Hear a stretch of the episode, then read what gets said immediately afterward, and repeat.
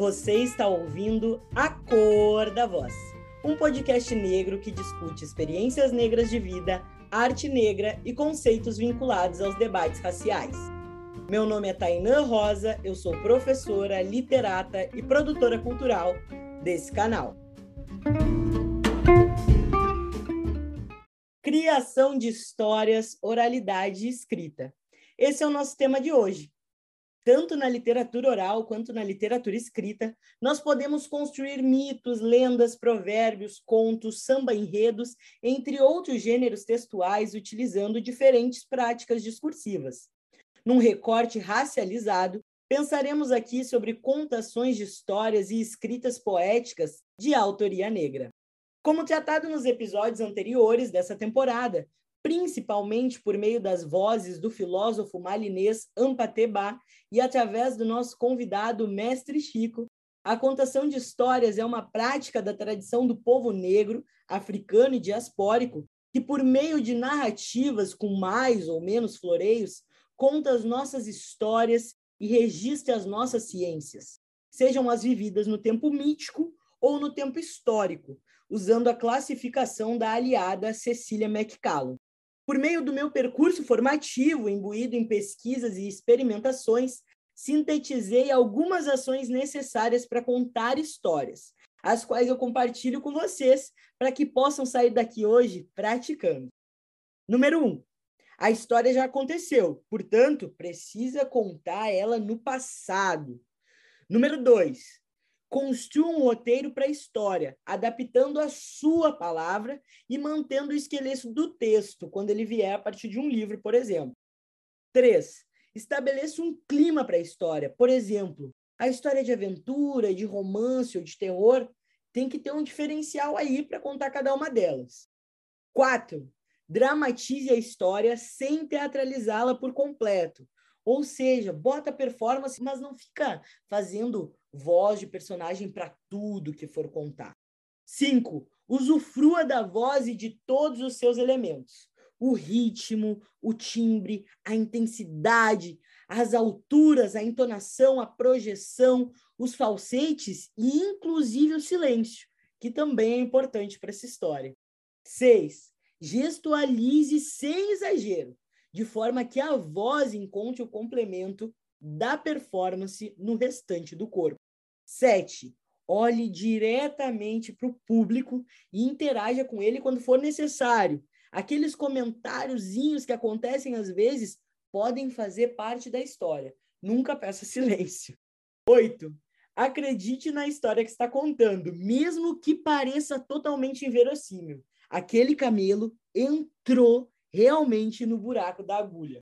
Nove, Utilize fórmulas encantatórias para iniciar e para encerrar a história. Por exemplo, essa história aconteceu há muito tempo atrás, entre o rio Nilo e o rio Níger, depois das florestas e antes dos mares. Ou para finalizar, e a cobra se enrolou e a história terminou. 10. Utilize recursos materiais de contação de histórias. Esse é um conceito meu, tá, gente? São recursos e materiais que integram essa história, como bonecas, instrumentos sonoros, figurinos e objetos não estruturados. Para quem quiser saber mais, só acessar a minha dissertação de mestrado, intitulada Decolonialidade e Ancestralidade: Os recursos materiais de contação de histórias em performance. Já falando sobre literatura escrita, o poeta e pesquisador Kuti expõe que no contexto literário brasileiro do século XVI ao XIX, os escritores seguiram o padrão estético da metrópole, Portugal.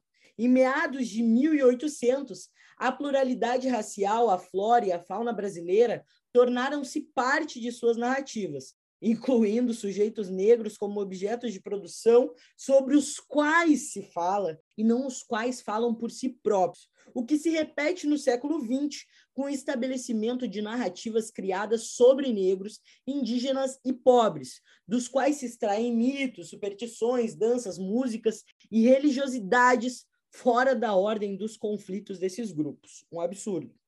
Carentes de uma política de integração social, pessoas ex-escravizadas continuaram sendo excluídas da cena cultural do século XX.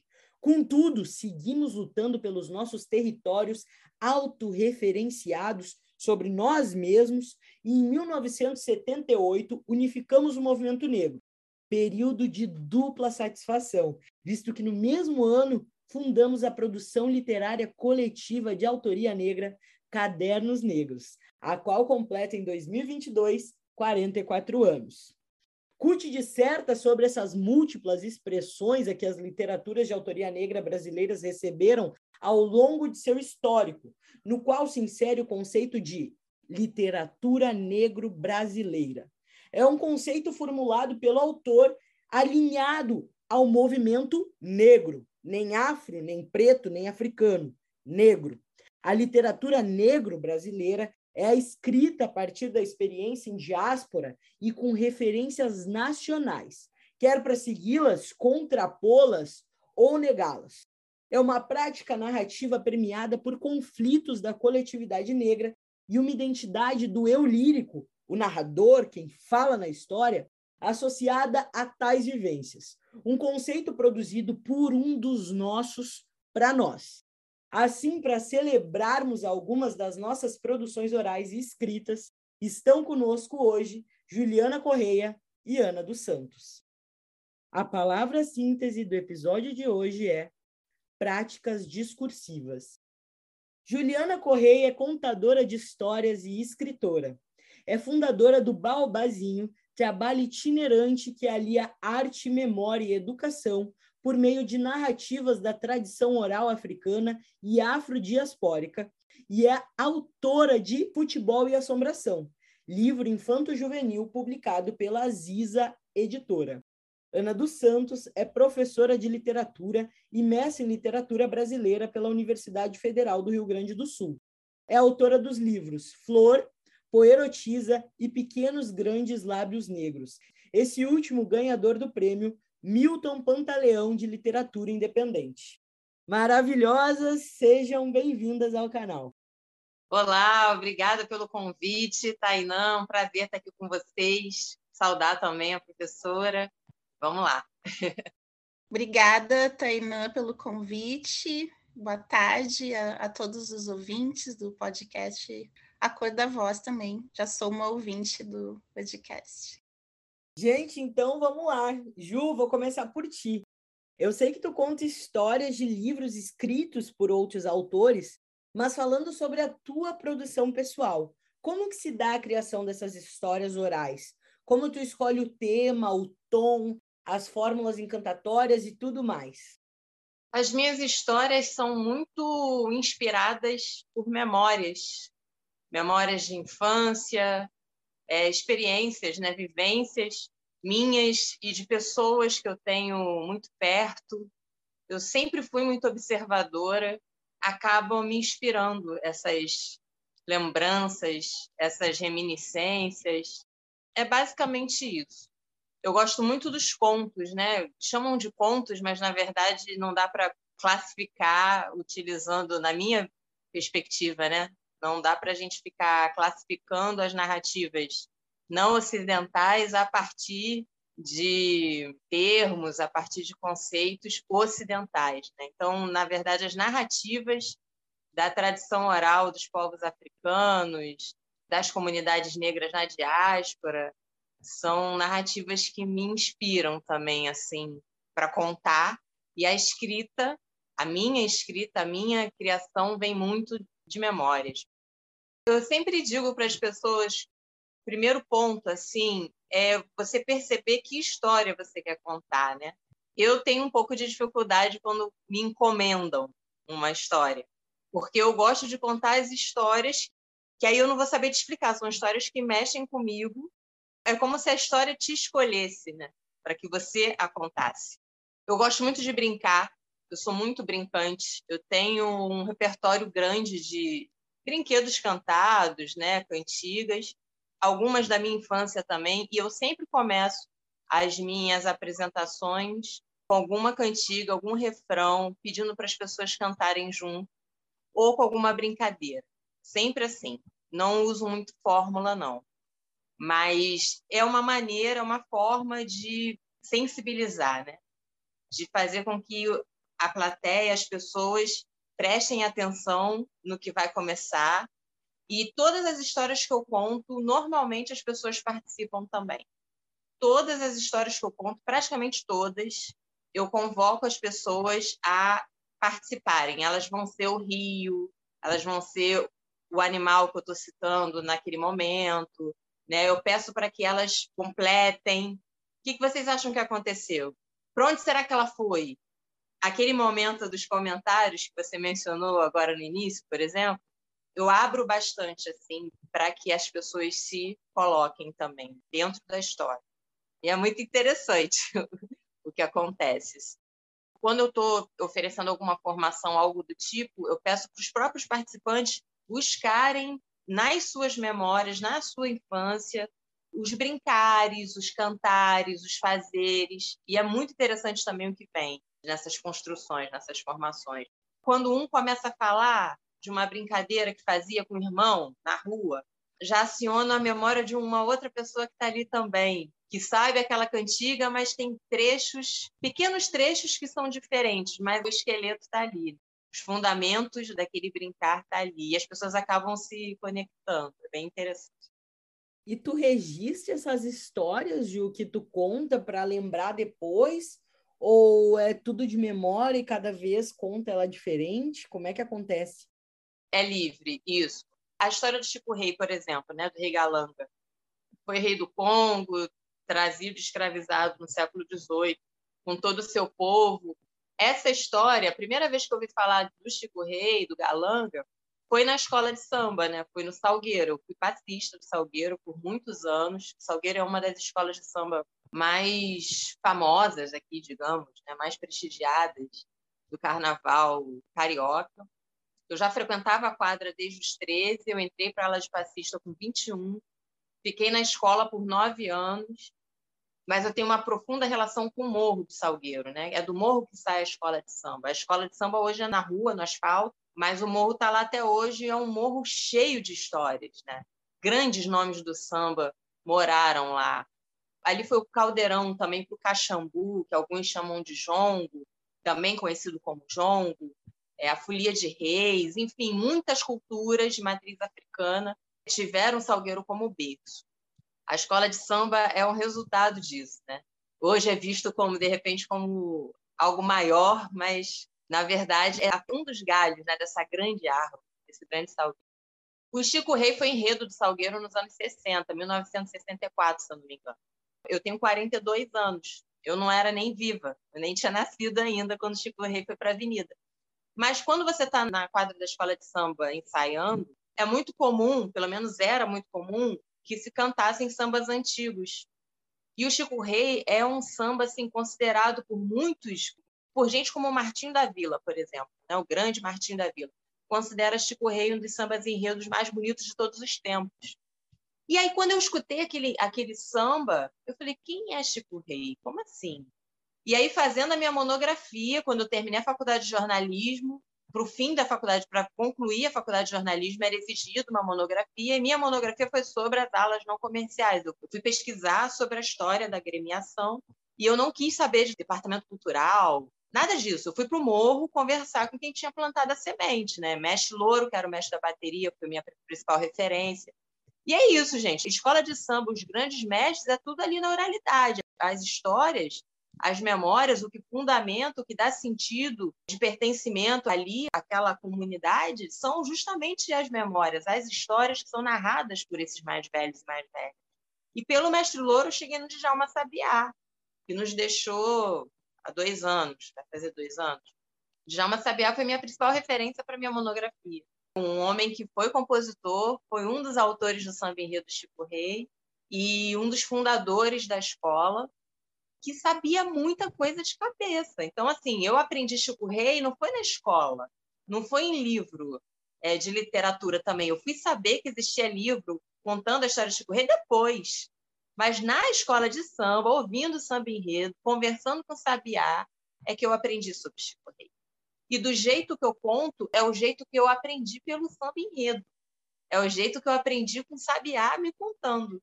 a história, entendeu? Então, de tanto você contar, ela vai ficando em você também. Chegou um momento que hoje eu nem saio mais do Chico Rei. Eu contei ontem mesmo, aqui na que está rolando a festa literária das periferias, aqui no Rio. Ontem eu participei e eu contei a história do Chico Rei. E eu não me saio, porque ele está em mim. Assim. É uma das histórias que mais mexe comigo, que mais me dá vontade de contar. Né? E eu começo essa história pedindo para as pessoas cantarem um verso. A gente canta e essa cantiga volta lá no fim, para a gente celebrar né, a memória de Chico Rei. Então, a minha construção vai muito por aí, sabe? Por essas vivências, por essas memórias da palavra oral e o que eu sinto, né? O que reverbera dentro de mim me faz querer compartilhar aquela narrativa. E eu acho ótimo tu trazer a tua experiência pessoal, porque às vezes os nossos ouvintes querem começar a fazer uma prática educativa, uma prática literária e acham que tudo tem que vir de fora, né? E na verdade a gente pode começar olhando para a gente, olhando para nós mesmos, as nossas histórias.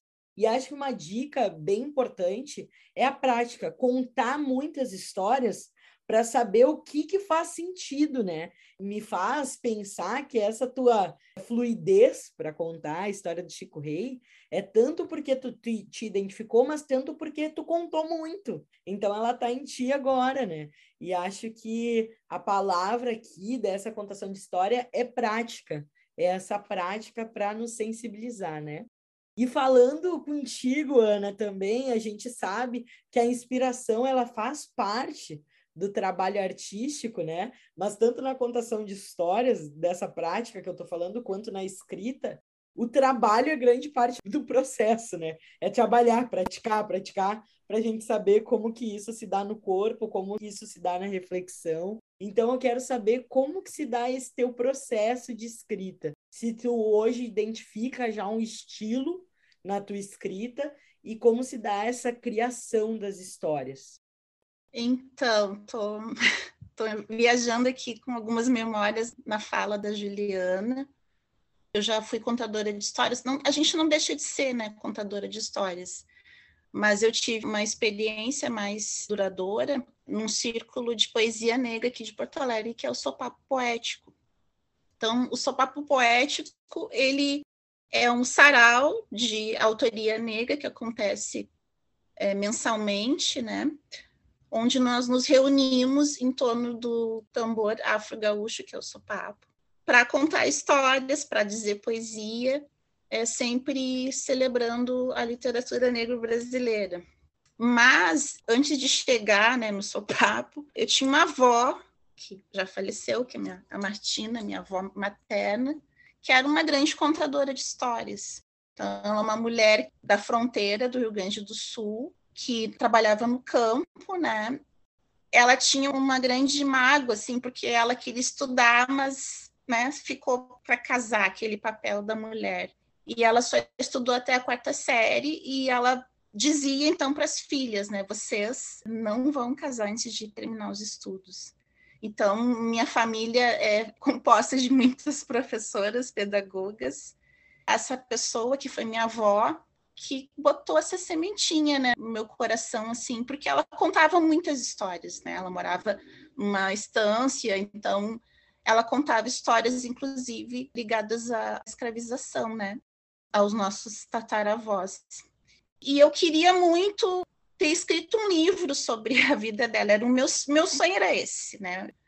Minha mãe, professora, então colocou essa sementinha da escrita em mim, né? ela me alfabetizou em casa, então ela me deu meu primeiro diário, que eu escrevo até hoje eu já estreiei na literatura por essa via do, da literatura não convencional, né, que a gente chama de literatura confessional, que até é diminuída por alguns críticos, mas que é a minha prática de escrita. Eu escrevo diário até hoje, né?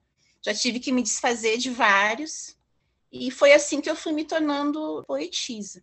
Quando meu filho nasceu, então, eu já estava assim imbuída dessa vontade de oferecer para ele o que eu não tive na minha infância, que é a literatura negro infanto juvenil, né? Eu não, não tinha, tinha pouquíssimo, não chegou até mim. Eu não tive bonecas negras, né? Eu Então, quando ele nasceu, eu, eu joguei toda essa vontade para oferecer para ele tudo isso que eu não tive, porque foi bem quando ele nasceu, então, que eu também comecei minha pesquisa sobre literatura negra brasileira. Então, a minha formação, ela começou assim, né, dentro da família, e a motivação para ser uma contadora de histórias foi então quando eu cheguei no Sopapinho, que era a nossa roda de contar histórias infantis, né, de autores negros. Eu estava lembrando também da música, que a gente canta uma música no início da roda e no final da roda, que é um samba antigo, né? Lá nas matas tem cachorro do mato, catinguele. Chamei minhas crianças para vir me defender. E eu trabalhava então com crianças de dois, três anos até nove, dez anos. Esse público infantil também muito assim já com algumas experiências de racismo né, na infância. Meu filho teve problemas de racismo com o cabelo dele, né? Que até hoje ele, duas e três tem, enfim, esse preconceito. Então a gente ali no Sopapinho a gente falava muito sobre a autoestima né, da criança negra. As crianças gostavam muito de ver as imagens, as ilustrações dos livros de literatura negra infanto juvenil. E foi muito interessante, assim, porque a criança, ela fica no começo, eles ficam sentados na roda. Daqui a pouco eles vão vindo para cima de ti, né? E aí o meu filho também ficava no meu pescoço. Então era aquela coisa, gente, tudo embolado ali, lendo história. Eu também tinha uma boneca negra de pano, que era, assim, né, o sinal de que vai começar a contação de história. Então, tudo isso me atravessou, me atravessa a minha escrita, né? A minha escrita tem muita marca da oralidade, e eu acredito que vem justamente disso. A oralidade é um, um legado né, civilizatório de África, e que começou assim na minha família, de vó para mãe, para filha, e agora meu filho também. Ele também escreve, tá? Ele tem 10 anos e já começou a escrever. Mas não foi nada assim né, forçado, foi o ambiente, ambiência, né? Esse ambiente é, rico e acolhedor a roda de contação de histórias. Ana, que lindo essa tua fala sobre o atravessamento da oralidade, assim, eu acho que é super importante também para desmistificar essa escrita enrijecida, né, e hegemônica. As pessoas falam canônico como se fosse a literatura com L maiúsculo, como a gente diz, né?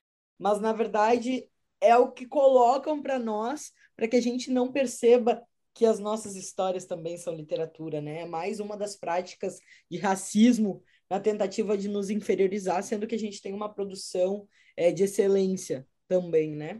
Como outras produções. Produções não negras também podem ser de excelência, mas a gente sabe que também tem péssimas produções e às vezes só são vistas como boas porque são produções hegemônicas, né? Sempre falando sobre essa burguesia na, nesse bairrinho classe média e tal, que não sai do lugar e não vivencia outras coisas. E a gente tem que olhar para as nossas histórias e que também estão marcadas pela oralidade, né? A oralidade é uma coisa muito nossa. Essa escrita ela passa pelo corpo, então te agradeço também por essa tua fala, por essa tua contribuição para os nossos ouvintes. Eu fico maravilhada quando eu recebo escritas dos nossos ouvintes nos finais das temporadas. A gente já teve poemas que foram enviados para cá e lidos por mim, assim, fico muito grata também de poder colocar na roda mais pessoas que estão escrevendo, mais pessoas que estão oralizando aí essas experiências. Ju, quero saber de ti também, além dessa produção da própria história da oralidade, como é que se dá essa construção da contação de histórias em si, de pensar, por exemplo, esse próprio tom, performance, se tu faz algum exercício, alguma prática corporal, né, para manifestar, e se tu usa esses, o que eu estou chamando agora, que eu estou muito metida, de recursos materiais de contação de histórias, né, que são esses objetos e tal, como que se dá a preparação, se tu pega de outras pessoas, se tu constrói, se tu costuma inserir com qualquer público, para os nossos ouvintes saberem também de algumas experiências para eles partirem daí. Eu costumo muito, assim, me alongar. Alongamento é algo fundamental. Antes das apresentações, faço também exercícios né, vocais, aqueço, para melhorar, né? Tentar melhorar a performance, né? A voz. O gestual, eu treino quando é assim, início, primeira vez que eu vou contar aquela história. Eu gosto de pensar o que, que pode fluir de interessante junto com a narrativa, né? junto com as frases. Então, eu costumo dividir em três partes a história quando eu estou me preparando, né? Quando é a primeira vez que eu vou contar, enfim, uma história nova, ou uma história que eu escrevi. Começo, meio e fim. Eu, eu divido basicamente assim. Eu gosto muito de gravar também no celular para me assistir. E aí, quando eu me assisto, eu não gosto de me assistir, mas assim, me assisto como se fosse um ensaio, um ensaio mesmo, entendeu? para sentir o que, que funciona, o que, que não funciona. E engraçado, isso desperta também na pandemia, porque antes da pandemia eu não fazia isso. Mas a pandemia, como também veio com uma demanda de live, começaram a surgir trabalhos para você realizar a contação de história pelo celular. Então eu comecei a ficar preocupado porque eu não gosto de vídeo. eu não gosto, eu gosto de fotografia, até gosto, mas de vídeo não. Mas então eu ficava ensaiando para ver no vídeo se aquilo ia funcionar. E aí eu comecei a entender que não, o presencial também é bacana, o presencial também ajuda. Eu posso ver ali onde explorar mais, onde um gesto funciona, o outro não. Gosto muito de observar também os contadores, tem pessoas incríveis aqui. Ontem aqui na FLUP mesmo eu assisti duas irmãs que eu amo, que é a Tatiana Henrique e a Verônica Bonfim, e elas são atrizes, né? Eu não sou atriz, eu não tenho uma formação institucional, assim, nunca fiz teatro. Eu venho da dança, né? Eu sempre dancei muito. Fiz dança de salão, fiz dança afro, eu danço jongo, tambor de crioula, coco, enfim. A dança está muito forte em mim. E eu sinto, e as pessoas também falam, que isso está muito forte também na minha contação, na forma como eu me desloco, que eu ocupo espaço, que eu movimento o corpo. Eu acho que isso vem muito da dança, essa consciência corporal. Então, eu tento usar muito pouco, porque eu gosto, eu aprendi uma coisa fazendo uma formação. Eu fiz formações com pessoas incríveis e uma delas, uma das maiores é a Inosorce, né, que é uma africana. Ela nasceu entre o Ghana e o Togo, é diretora teatral, é especialista em técnica vocal, e ela diz que a contação de histórias é arte visual. Quando você conta bem uma história, as pessoas conseguem criar as imagens a partir das informações que elas estão recebendo, a partir da narrativa. E eu fico com isso muito forte em mim. Eu uso um elemento ou outro, mas um recurso ou outro, mas muito pouco. Eu acredito que, sabe uma preta velha, uma senhora, uma sacerdotisa, uma mãe de santo, uma Ialorixá, eu já assisti algumas contando história, não foi contando história é, em espetáculo, não, contando história para os seus filhos, para as suas filhas, sem ter nenhum tipo de recurso, mas você vê toda a cena. Você vê o Itan acontecendo na sua frente. Então, assim, não é uma crítica a quem usa. Eu acredito que isso é muito pessoal, de cada pessoa, né? Mas eu quero contar história como essas mais velhas contam, com essa potência, com essa capacidade de fazer quem está ouvindo, quem está assistindo, se transportar para dentro daquela história, ver tudo aquilo acontecendo, mesmo que não haja recursos. Então, eu uso às vezes um cachixi, um quisange, que é um instrumento que eu pedi para fazer, mandei fazer, foi o Fábio Simões que fez para mim, para efeitos, digamos assim. Bonecos, uso muito pouco também e alguns objetos para cena, para compor a cena, não necessariamente para a história em si, entende? Eu fico mais na oralidade. Gente, foi boa essa fala da Ju para a gente pensar na diferença entre contação de histórias e teatro, né? Às vezes essas coisas se confundem e se fundem, podem se fundir, mas também podem se confundir, né? contar histórias e fazer teatro são coisas diferentes, né? A gente conta essa história que está no passado, teatraliza às vezes, como eu falei, tenta gestualizar para dar essa informação e ela pode ser muito mais orgânica, acontecer com esse espaço do público, o que é diferente do teatro. Hoje que a gente tem um teatro contemporâneo e que pode ser mais orgânico, às vezes essas práticas se fundem, mas majoritariamente o teatro ele tem um diretor, ele tem um cenário, ele tem uma espetacularização com luzes, então isso diferencia. Na minha pesquisa, que é específica sobre recursos materiais, né, eu fiquei muito pensando sobre isso e quais são esses limites e vendo como que se dá essa interação dos recursos. E uma das primazias é de que não tem excesso, né? Os recursos elas são, elas podem ser a extensão do corpo desse performer. E eu entrevistei performers, uma professora, mulher branca, um contador de histórias em hospitais e fisioterapeuta branco, uma liderança indígena, mulher liderança indígena, e um homem negro, liderança negra e tocador de sopapo aqui do Rio Grande do Sul, né? E eu vi que essas pessoas usam esses recursos de modos diferentes, né? Por exemplo, essa professora, ela usava muito com as crianças, para as crianças contarem histórias e conseguir fazer um elo de ligação entre elas, porque ela ensinava as crianças a contarem histórias para outras crianças. Então acabava sendo um elo de ligação entre as crianças esse recurso. Ali fazia sentido. Já esse fisioterapeuta transformava os objetos do hospital em recursos para essa história, para que esse cuidar fosse mais naturalizado. Ali fazia sentido. A nossa liderança indígena, ela usava um cocar que foi feito por outro parente e ela só usa para contar histórias, porque ela diz que é a força que está guardada naquele objeto para contar a história faz sentido. E o nosso contador de histórias negros usa o sopapo. Ele diz que reverbera, né, que fala com as pessoas.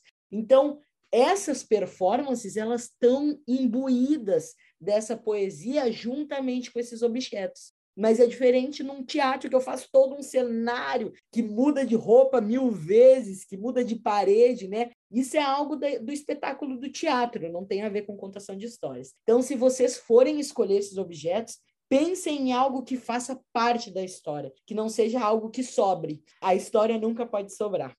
E Ana, quero saber também um pouco sobre a tua oralidade, que ela acontece junto com essa escrita quando tu performatiza, né? Como, por exemplo, no teu poema Mas Eu Não Tô Sambando Pra Ti, que tu sabe que é o meu preferido, que eu já performei para ti, eu sambei para mim, mas esse dia eu sambei para ti também. Então eu quero saber como que se dá esse diálogo entre a escrita e oralidade na tua performance.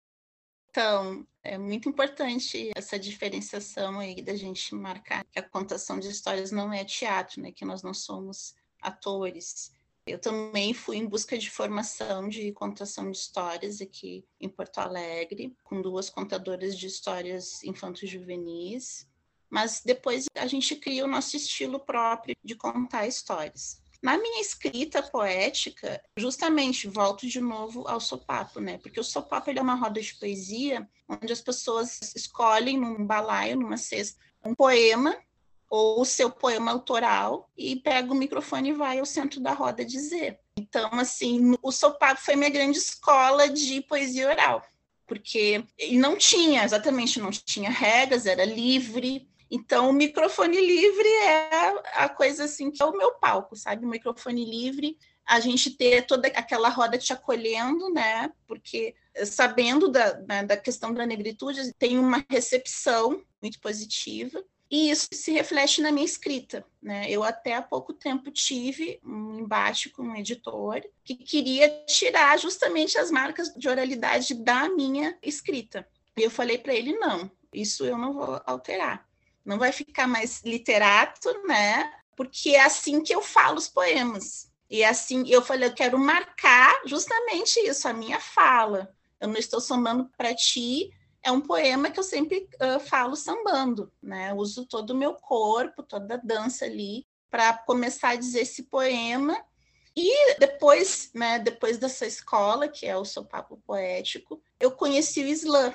E aí, de novo, eu me vi dentro de outra roda que acontece na rua, agora a gente está sem isla na rua, mas foi justamente um lugar que eu aí que eu comecei a fazer a conexão lá com o meu TCC, porque o meu TCC então foi sobre a minha avó, né, contadora de histórias. Ela já tinha falecido, então eu fiz um documentário, né? Eu sou uma das primeiras pesquisadoras de literatura oral aqui na nossa linha de pesquisa. Então, fiz um documentário com uma amiga, assim, né? A gente tudo tateando no escuro.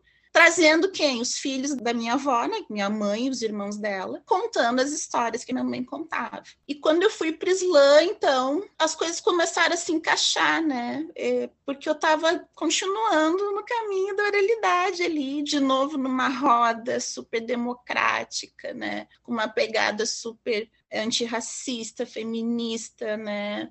Pela diversidade.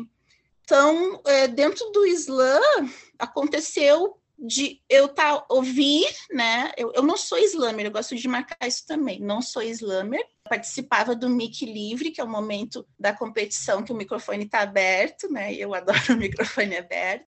Mas de tanto ouvir, né, o slam, eu, eu ia direto no slam, assim. Eu comecei a escrever poemas mais longos, porque a regra do slam para quem compete, né, é que o poema tenha três minutos. E os meus poemas eram bem curtos, bem objetivos, e por causa do slam eu comecei a escrever poemas longos. Então, isso, assim, é a força né, da oralidade, aquele tempo ali daquele poema do slam que foi martelando na minha cabeça, e quando eu vi, eu comecei a escrever poemas longos por causa do slam. E com certeza a minha escrita ficou mais, como a gente chama, coloquial né, mais oral, mais prosaica. Comecei a colocar muitos diálogos assim na minha escrita. E uma coisa que eu gosto de fazer também é trabalhar com ditados, ditados populares, gosto de trazer eles para o meu texto escrito.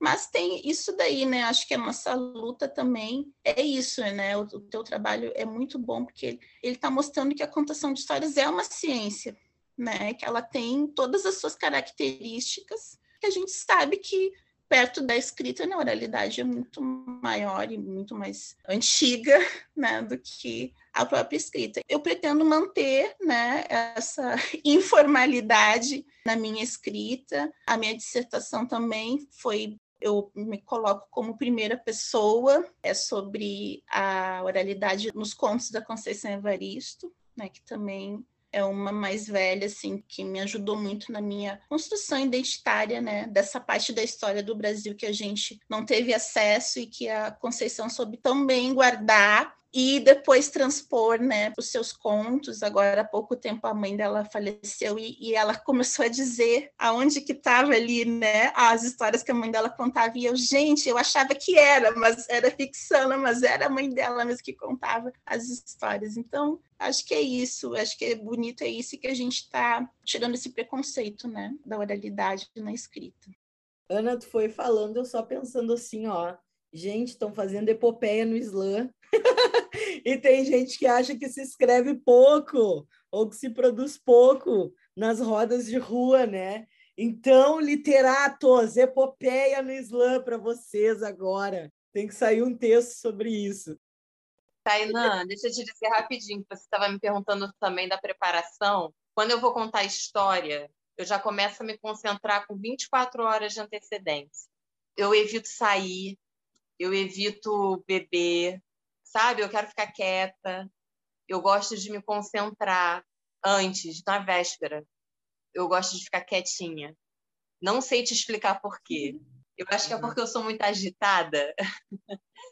e quando eu tenho um compromisso, seja ele qual for, eu gosto de estar concentrada, de estar inteira ali, sabe? Então, normalmente, 24 horas de antecedência, eu já me silencio. Lembrei disso. Aí eu fiquei pensando, vou fazer um comentário adulto aqui, um pouco adulto. No teatro, quando eu comecei a fazer mais cenas de teatro, uma amiga sempre falava para mim assim, Tainã, no dia antes da estreia, no dia antes, tu tem que estar tá sozinha sem visita, dormir sozinha, fazer tudo sozinha, porque as energias têm que estar contigo, né? Não pode ter essa troca de energias antes da estreia, porque senão isso vai estar presente na tua atuação. Agora tu falou isso, isso é uma coisa que eu comecei a fazer também por causa da minha prática no teatro, assim. E de fato tem uma mudança muito grande de quando tu tá sozinha com as tuas próprias energias do que quando tu tá com outra pessoa. Engraçado, né? Eu não sou do teatro, mas olha aí, eu gosto assim, se eu tiver de ir à praia, sabe? Se tiver uma cachoeira, tudo bem. Mas agito, sabe? Festa, eu evito. Eu evito que é já para silenciar, para eu ficar inteira ali no dia seguinte, bem disposta, disponível, entregue só para a história. Ai, que ótimo! Eu quero que tu conte um pouco mais as tuas contações de histórias a partir do teu projeto do Baobazinho, né? Qual que é o teu público de atuação, para tu falar um pouco pro pessoal, qual é o teu público, como que tu sabe qual é a melhor história para o público? Isso é uma pergunta que sempre vem para gente, né? Como que as pessoas podem escolher as histórias para cada público? Então, fala um pouquinho para nós, como é que tu faz? Então, como eu contei aqui por alto, eu sempre gostei muito de histórias. E eu sempre gostei muito de ler e escrever. Eu sou filha de um casal de nordestinos, os meus pais são de Pernambuco, e eles não puderam estudar. Eles ainda na infância tiveram que trabalhar, então foram impedidos de ir para a escola. E quando eles vieram para o Rio de Janeiro nos anos 70, eu nasci aqui no Rio, mas eu lembro, é uma coisa que ficou muito forte em mim, dos meus pais dizendo da importância de eu estudar. Então, assim, foram os meus primeiros mediadores de leitura, mesmo sendo pessoas que não leem, muito mal escrevem, mas sempre ali incentivando que eu estudasse, sempre ali o tempo inteiro com gibis, com com livros que eram jogados fora. Meu pai era porteiro do prédio que a gente morava, minha mãe foi empregada doméstica. Então, eles traziam para casa o que eles encontravam em bom estado. Então, desde pequenininha, eu fui muito estimulada essa coisa de querer aprender a ler e escrever.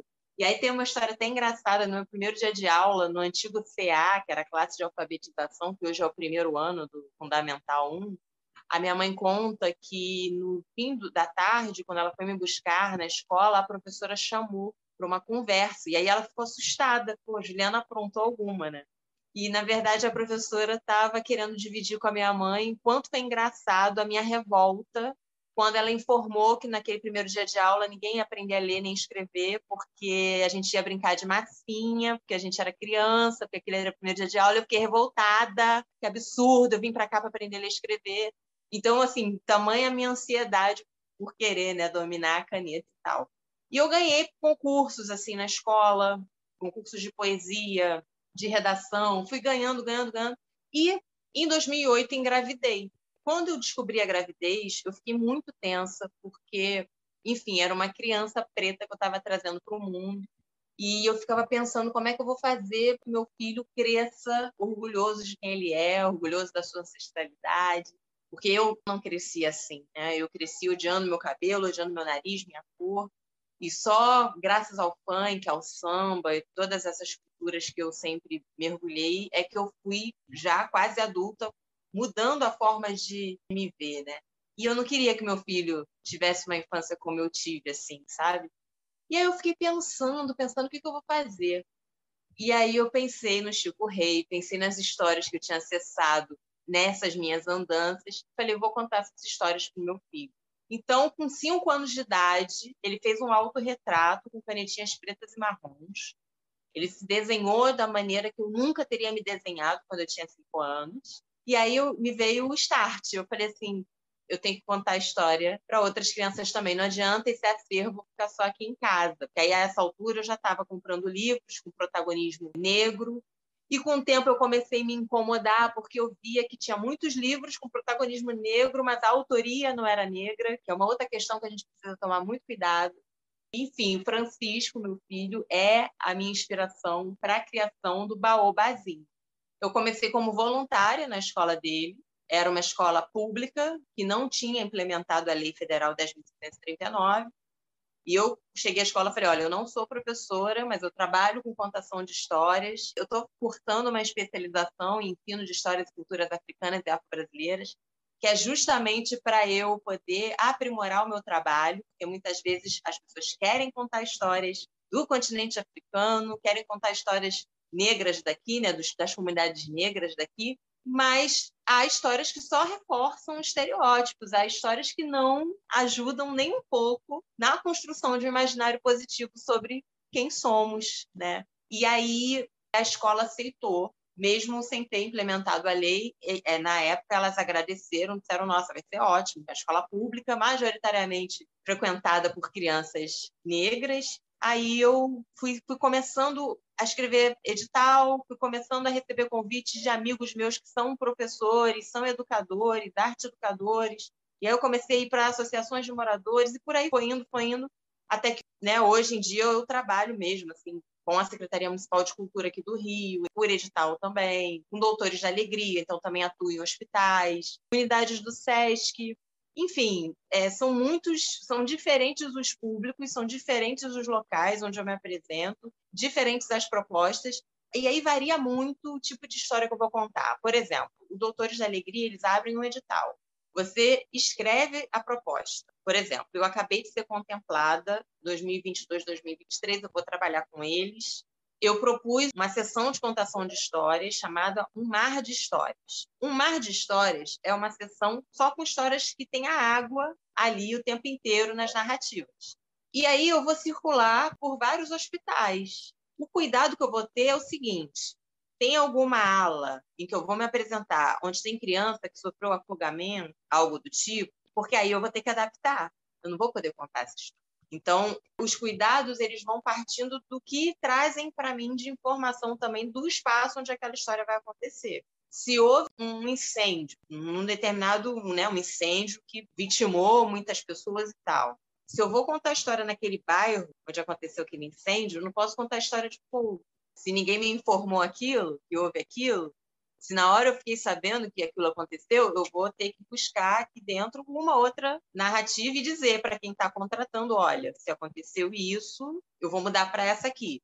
Eu trabalho com público a partir de cinco anos de idade, com crianças a partir de cinco anos. Tem pessoas que trabalham com bebês e tal, mas eu trabalho com a partir dos cinco anos. Nada que impeça um bebê de estar junto. Tem muitas mães que vão assistir e levam seus filhinhos, suas filhinhas no colo e ficam ali. Porque história é para todo mundo, né, gente? É uma coisa que eu ficava muito chateada quando meu filho passou para o Fundamental 2, né? Parece que o brincar, parece que o lúdico, parece que as histórias só podem ficar confinadas à educação infantil ou aos anos iniciais ali do né, o Fundamental 1. E isso é muito delicado, porque o lúdico, né, o imaginário, ele é fundamental para a gente se desenvolver. E a gente, inclusive, que é adulto e que não teve acesso a esse repertório, muitas vezes, porque é isso, se você não for de uma família que é do axé, ou de uma família que não é envolvida com a arte, ou não é envolvida com essas culturas de matriz africana, muitas vezes você vai até demonizar essas narrativas, essas histórias que estão ali, que são parte do cotidiano daquelas famílias. E aí, o que, que acontece? A gente tem que contar para os adultos também para os idosos também. A gente também precisa ouvir. Quanto mais a gente ouvir, olha o que a Ana trouxe, olha a riqueza do que a Ana falou. Ela foi para o Islã e no meio de uma roda de Islã, ela olha e ela sentiu familiar ali, presente. Ela vai na hora pensar na avó, vai pensar na mãe dela, num espaço que aparentemente talvez ela antes não tivesse pensado que tivesse alguma conexão.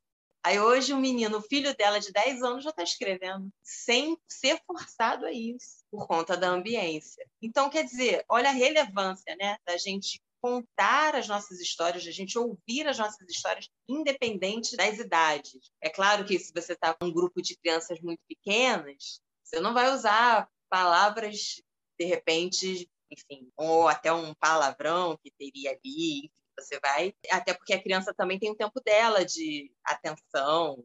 De repente você vai encaixar uma música que uma delas está puxando, está cantando. Eu acho que é estar tá aberto, né? A gente está aberta para perceber também o que, que a ambiência está favorecendo ou, ou não está interessada naquele momento. O Ampateba, que eu falei antes, pessoal, é um dos grandes contadores de histórias africanos que a gente já teve, né? Mundialmente, que foi contador de histórias, um doma, né? A pessoa que consegue registrar oralmente na cabeça as histórias do seu próprio continente, também foi um escritor e ele tem uma máxima que diz que uma história pode ser contada para qualquer pessoa, né? Mas que a gente pode adaptar.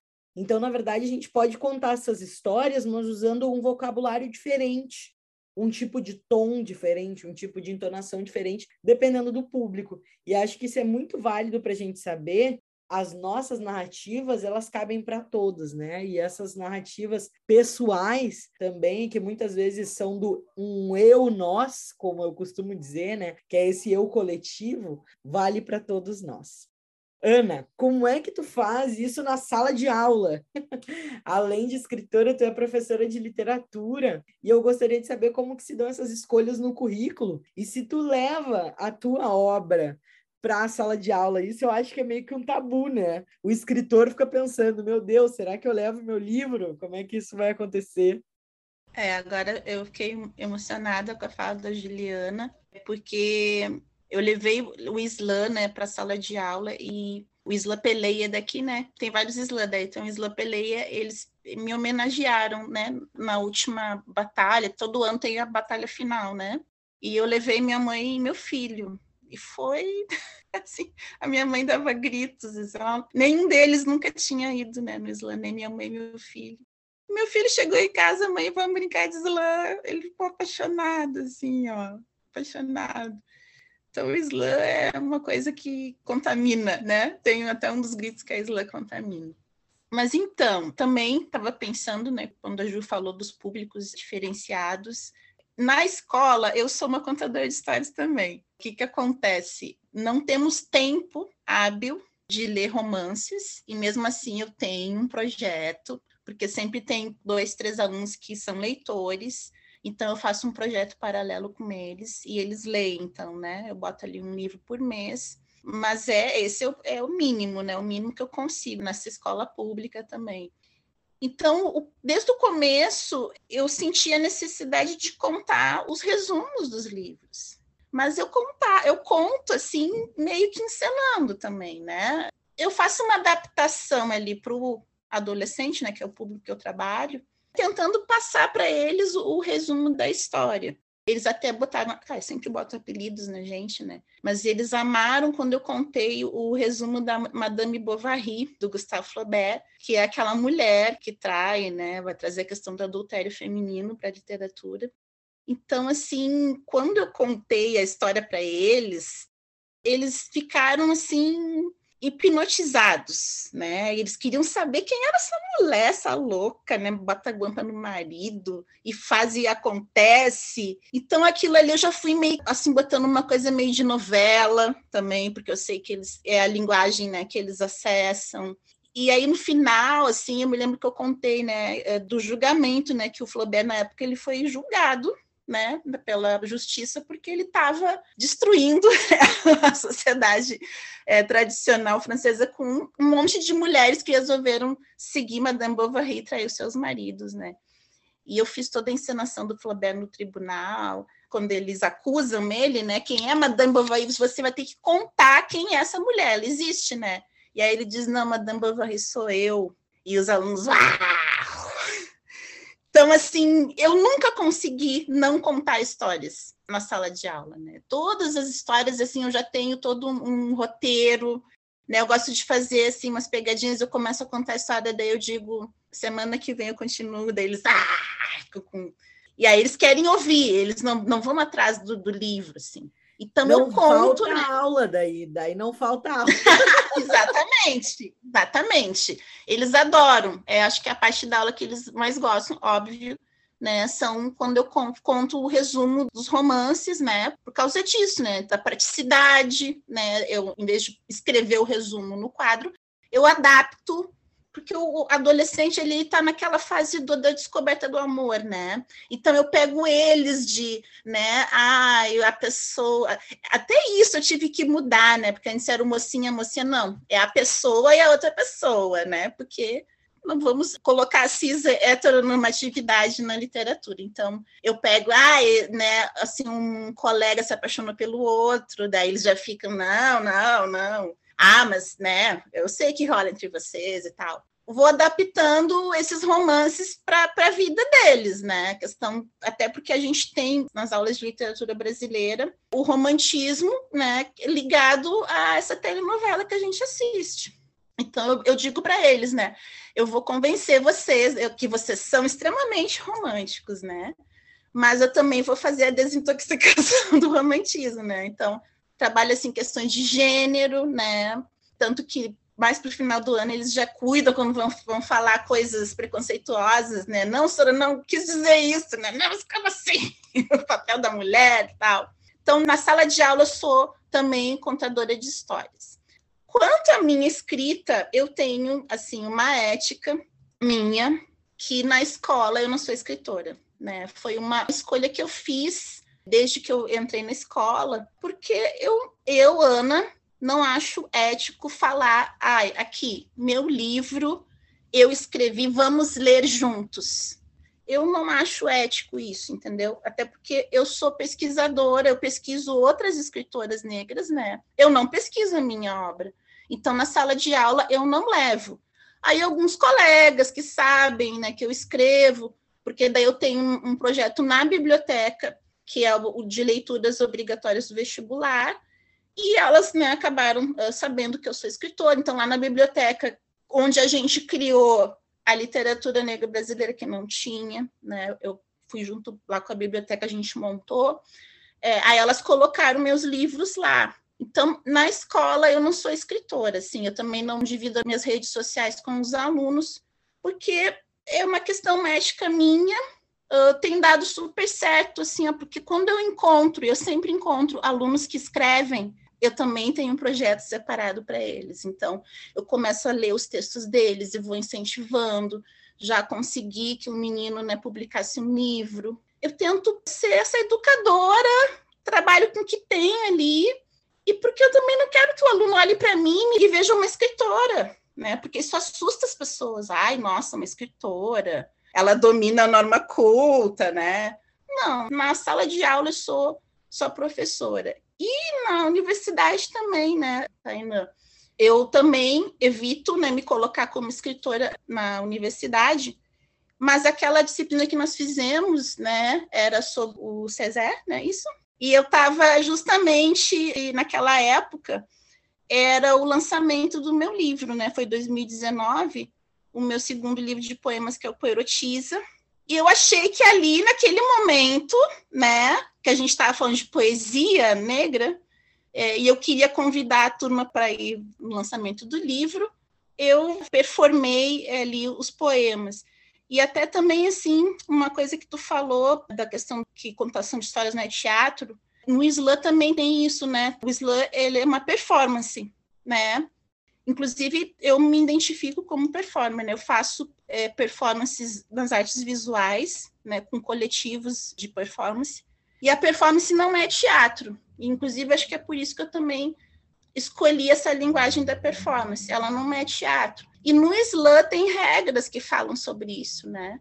O slammer não pode usar objetos de cena, não pode usar figurino, porque dali não está se analisando a dramaticidade do slammer, né? Está se analisando a escrita, né? O que, que ele está trazendo ali que, uau, né? Vai dar uma reação da literatura mesmo, no ouvinte ali, né? Então, quando eu me tornei performer e, e, e, vi que dentro do slam isso também é um lugar, é o lugar do slam, a performance, não é o teatro, né? Eu fiquei bem confortável, assim, Aí ali, né, também esse espaço que eu me sinto à vontade, né, de performar, mas eu separo dos meus outros papéis sociais, assim, né? A parte de escritora. É uma coisa minha que eu tenho comigo e por enquanto tá dando certo, sim. E eu fiquei pensando algo que eu não trouxe antes, que é bem importante, gente, que é o seguinte: na contação de histórias, a gente segue sendo nós mesmos. Quando eu conto histórias, eu sou a Tainã que está contando histórias, e aí eu posso teatralizar, dizer, gente, achei uma mala quando eu estava caminhando na volta para casa e tinha um rato. E aí eu posso fazer uma vozinha do rato para teatralizar aquele momento, mas como se fosse a conversa com o rato. Mas eu continuo sendo a Tainã. E no teatro, eu sou um, a maior parte dos teatros, né? Existem teatros autobiográficos, mas de modo geral, no teatro, o ator é uma outra pessoa. Ele vai teatralizar, ele vai dramatizar o seu papel, né? E na contação de histórias, no slam, nós somos nós mesmos. Acho que essa é uma diferenciação bem importante, né? De pensar nessa performance e não nesse teatro. Então, para finalizar, gente, falando de performance, poesia e oralidade, eu trago para vocês um poema autoral. Falta. Que falta me fazem as coisas que não vivi. Origens escurecidas, silenciadas, experiências e conhecimentos vagantes, são meus e não me integram. Ancestralidade, espectro do antes, saber longínquo que queima no peito e garante a memória. É história, costume, tradição, é possibilidade de transição, transformação. Meu corpo móvel e movente conta saberes penetrados por rachaduras de experiências, inteiro em força, nunca silencioso. Muito obrigada, Juliana e Ana, por manifestarem as suas poéticas em nossas vidas. Obrigada, Tainã, mais uma vez pelo convite. Por favor, quem puder, quem quiser, siga o Baobazinho no Instagram. Procurem também o Futebol e Assombração, que é o meu primeiro livro, enquanto juvenil, tanto no site da editora Avisa, quanto comigo. A gente pode enviar para qualquer parte do país. Quem quiser comprar, é só entrar em contato. Professora Ana dos Santos, um prazer conhecê-la. Muito sucesso, muita saúde. Até as próximas. Obrigada, Juliana. Prazer meu enorme. Obrigada, Tainã, por conhecer essa mulher e também compartilhar o teu trabalho, né? Que é lindo, Tainã. Parabéns. E também me sigam nas redes sociais, Ana Flor do Lácio no Instagram. Ali também tem como adquirir os meus livros, também entrega para todo o Brasil. E aprecie né, esse manancial aqui de cultura que é o podcast A Cor da Voz. Abraço poético. Obrigado, ouvintes, por nos escutarem até aqui.